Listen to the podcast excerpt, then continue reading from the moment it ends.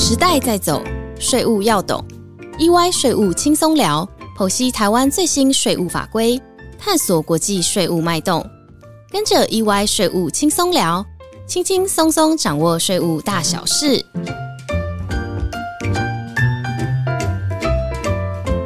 嗨，大家好，欢迎收听 EY 税务轻松聊，我是安永元方国际法律事务所资深律师周志杰阿 Sir。大家好，我是资深律师陈婉如。睡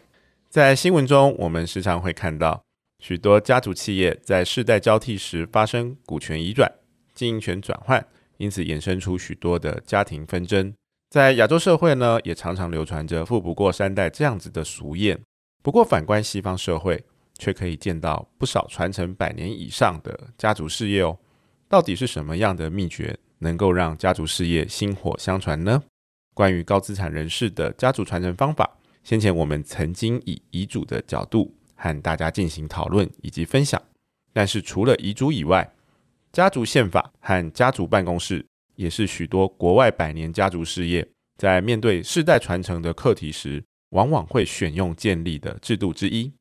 是的，最近几年参考国外的做法，国内也慢慢引进这样的概念。相信许多听众朋友都很好奇家族宪法。和家族办公室实际上应该如何建立，又是透过什么样的模式运作？今天就来向大家做个简要的介绍。好的，首先先从家族宪法到底是什么样的概念来跟大家介绍。家族宪法是结合家族成员与家族企业经营决策的一套规章，用来让家族成员共同遵守，达到顺利完成企业经营的世代传承。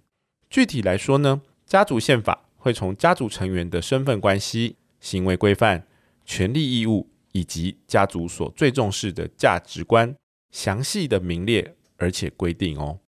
同时，家族宪法的内容也会包含家族成员对家族企业所要遵守的经营目标、组织架构、资产规划，还有利益的分享方式。在常见的家族宪法内容里，也会设计家族理事会这样的组织，确保家族宪法的规定。能被所有的家族成员所确实遵守。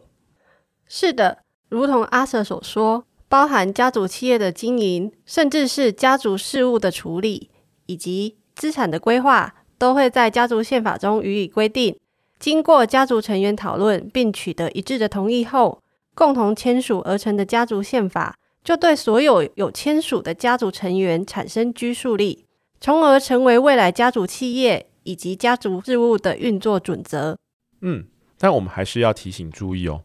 家族宪法比较偏向于契约的性质。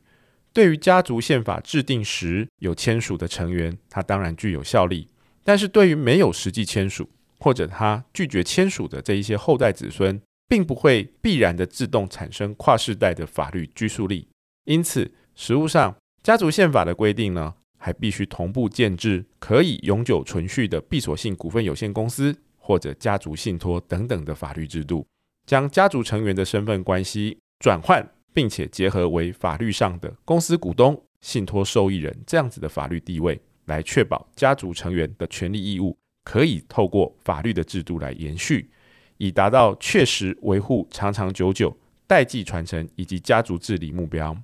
接下来就请苏怡向大家介绍。如果选择以家族信托的形式，如何能够作为家族财富传承的方式呢？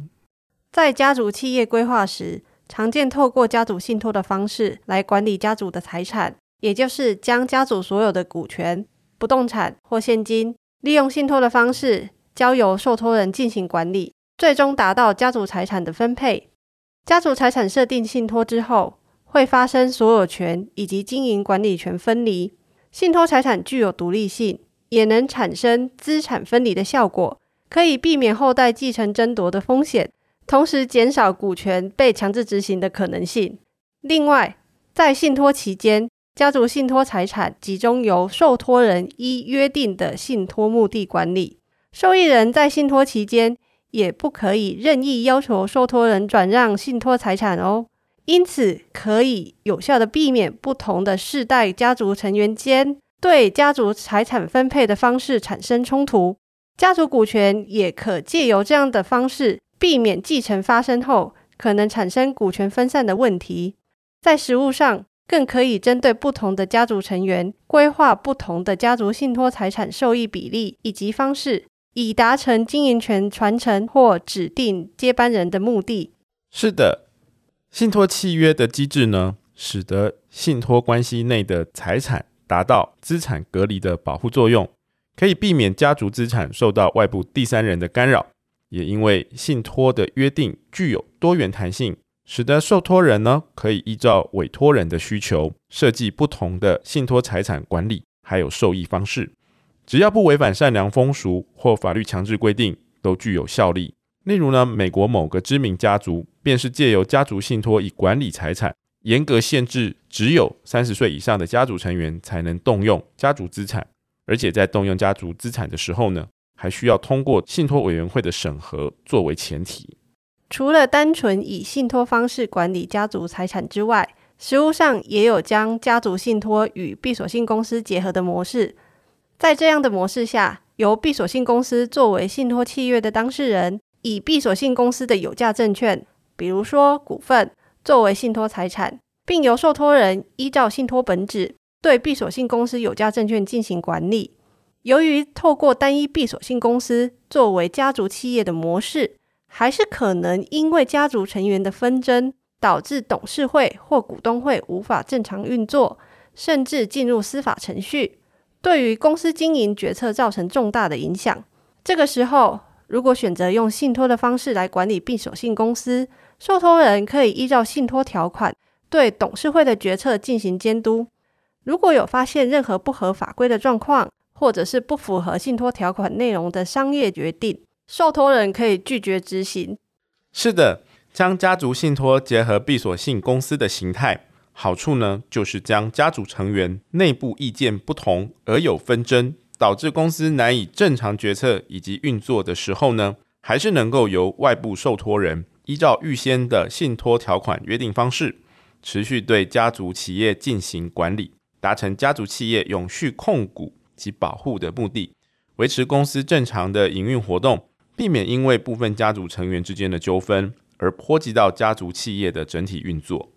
那如果家族企业中拥有不同的关系企业，或成立多个家族信托，而不同的法人或信托财产，应该如何全面性的进行管理及规划，以避免利益冲突，也更进一步的创造家族财富呢？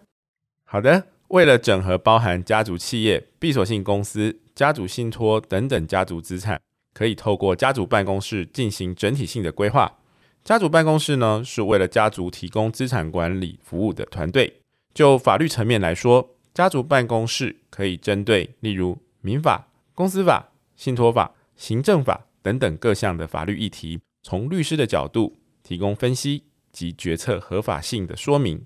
同时评估各项规划存在的法律风险，结合金融、税务专业团队的建议。使家族事业规划更顺利的进行，举凡投资方案的选定、税务规划、家族会议的进行、子女教育，都能够透过家族办公室提供客制化的服务。例如，外国某知名的家族，早在一八八二年就成立了家族办公室，管理他的家族信托基金会等等庞大的家族资产。这样听起来，家族办公室就如同整个家族和家族企业的大内总管一般。而家族办公室与我们前面所介绍的家族宪法设立闭锁性公司或家族信托的概念，又具有什么样的连结呢？家族办公室的功能就是在协助落实家族宪法的目标，确保闭锁性公司或家族信托等等法律组织的运作符合家族宪法原先设定的方向。家族办公室呢，也能协助家族宪法的实际运行，例如透过家庭成员的个别访谈。增加每个家庭成员对于家族宪法规定的理解还有认同，以取得家庭成员之间的共识。在家族宪法制定后，家族办公室的运作可以忠实的依相关规定进行家族企业的整体规划，落实家族经营理念，并且追求家族成员的利益最大化。了解，家族办公室实际上也具有许多的形态，除了为单一家族服务的家族办公室外。也有联合家族办公室，甚至是虚拟的家族办公室，让不同类型的家族有更多元的选择，不仅节省管理成本，也能获得量身打造的资产规划，让家族财富得以延续。家族企业如果要追求永续传承的目标，就必须多管齐下，透过家族宪法的确立，还有家族办公室的协助，让家族资产的管理能够事半功倍，也能让财富不止富过三代。没错，借由专业团队的协助进行家族治理，在现行法规下选择最适合的家族企业形态以及管理模式，预先规划，不仅能够避免经营权转换所产生的家族纠纷，同时达成家族企业永续经营的目标。今天谢谢阿舍的分享，也感谢大家的收听，谢谢大家，我们下周一再见，拜拜。拜拜。